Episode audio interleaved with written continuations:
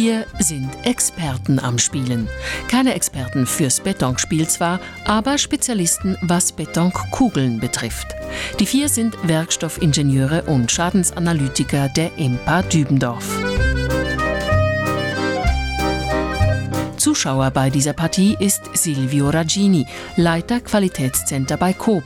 Er schaut etwas skeptisch, denn seit letztem Sommer traut er nicht mehr jeder Betonkugel. Damals gab es nämlich einen großen Knall. Ohne jede äußere Einwirkung explodierte eine Kugel, glücklicherweise nicht während eines Spiels. Sie lag in der Originalverpackung in einem Schrank. Zurück blieb ein Bild der Verwüstung. Das Betonset war eine Superpunktprämie von Coop. Wir haben einen Rückruf gemacht. Wir haben die betroffene Charge können individuell bei unseren Kunden können zurückrufen, persönlich angeschrieben und haben die dann auch bei der Kundschaft daheim durch einen speziellen Service abholen lassen. Etwa 1200 Betonsets der betroffenen Reihe waren ausgeliefert. Damit waren also fast 10.000 potenzielle Sprengsätze im Umlauf. Die Überreste des Explosionssets landeten bei der EMPA in Dübendorf und wurden dort akribisch untersucht. Was hat in den Kugeln so hohen Druck entwickelt? Als erster beschäftigt sich Schadensanalytiker Gabor Bischkotti mit dem Corpus Delicti. Dazu verpackt er eine Kugel in einen Sicherheitsbehälter. Und im Wassertank bohrt er ein kleines Loch in die Kugel. Schon nach wenigen Sekunden passiert's. Gas entweicht. Ein Teil entwischt den Forschern. Aber auch so bleiben rund 4 Deziliter im Zylinder gefangen. Ein Mehrfaches des Kugelvolumens. Also diese Menge haben wir eher nur bei diesem kritischen äh, Set gefunden. Andere Sets zeigten kleinere Mengen. Bei dieser Menge würde ich jetzt äh, schon aus einer relativ hohen Spannung innerhalb äh, der Kugel ausgehen. Die Vermutung liegt nahe, dass es sich beim Gas um Wasserstoff handelt. Das bestätigt sich mit einem einfachen Experiment. Wasserstoff bildet sich durch Korrosion.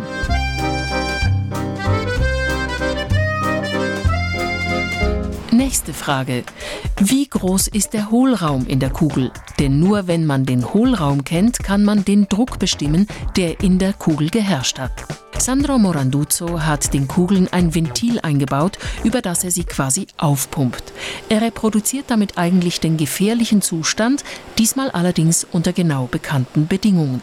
Aus dem Verhältnis von Gasmenge zu gemessenem Druck ermittelt Moranduzzo den Hohlraum. Etwa 15 Prozent beträgt er bei den gefährlichen Kugeln. Da stellt sich sofort die nächste Frage. Was ist außer Hohlraum sonst noch in den Kugeln? Teure Betonkugeln bestehen aus hochwertigem Stahl und aus nichts anderem. Bei günstigeren Kugeln wird an Metall gespart. Um trotz dünnerer Wand das richtige Gewicht zu erreichen, werden sie mit Billigmaterial gefüllt. Mit diesem hat sich Roman Loser beschäftigt. Er ließ mehrere der angebohrten und damit ungefährlichen Kugeln aufsägen.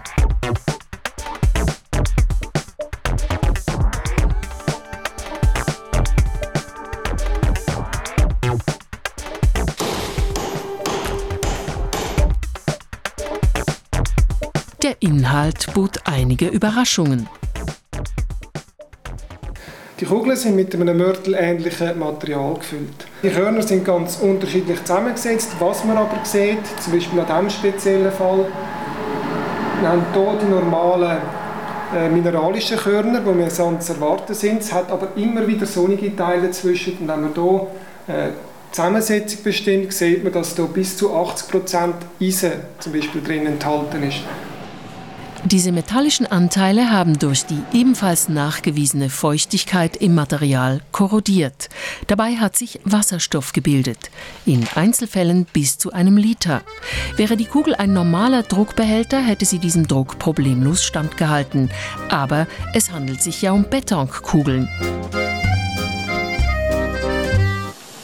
Andrea Albadri ist Werkstoffingenieurin und Spezialistin für Metalluntersuchungen. Sie sucht nach Materialfehlern. Im Rasterelektronenmikroskop untersucht sie die Bruchstelle der geborstenen Kugel. Sie sieht so aus, wie es bei einem sogenannten spröden Gewaltbruch zu erwarten war. Das Material ist in Ordnung.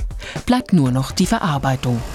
Was wir gemacht haben, ist, wir haben von einer Vergleichskugel ähm, genau an der Schweißnahtstelle eine Probe herausgenommen und einen Querschnitt angefertigt. Und das ist im Prinzip das Foto dazu, das entstanden ist. Oben die Außenseite des Rings, das ist die Innenseite. Und hier ist die Schweißnaht zu erkennen. Und was wir sehen ist, dass nur ein Teil des Querschnitts geschweißt wurde und nicht der komplette Querschnitt der Kugel. Und durch die Schweißnaht, durch die verringerte Schweißnaht haben wir natürlich auch noch einen geminderten Querschnitt über der Kugel.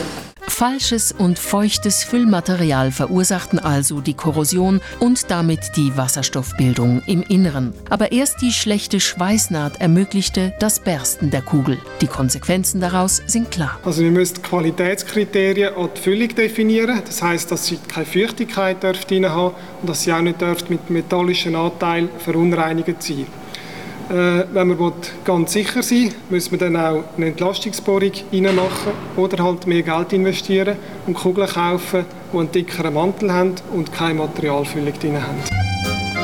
Coop will aufgrund dieser Erkenntnisse sämtliche Kugeln, die im Angebot sind, prüfen und weiter mit den Experten der EMPA zusammenarbeiten, damit Beton auch in Zukunft nicht zu den Risikosportarten gehört.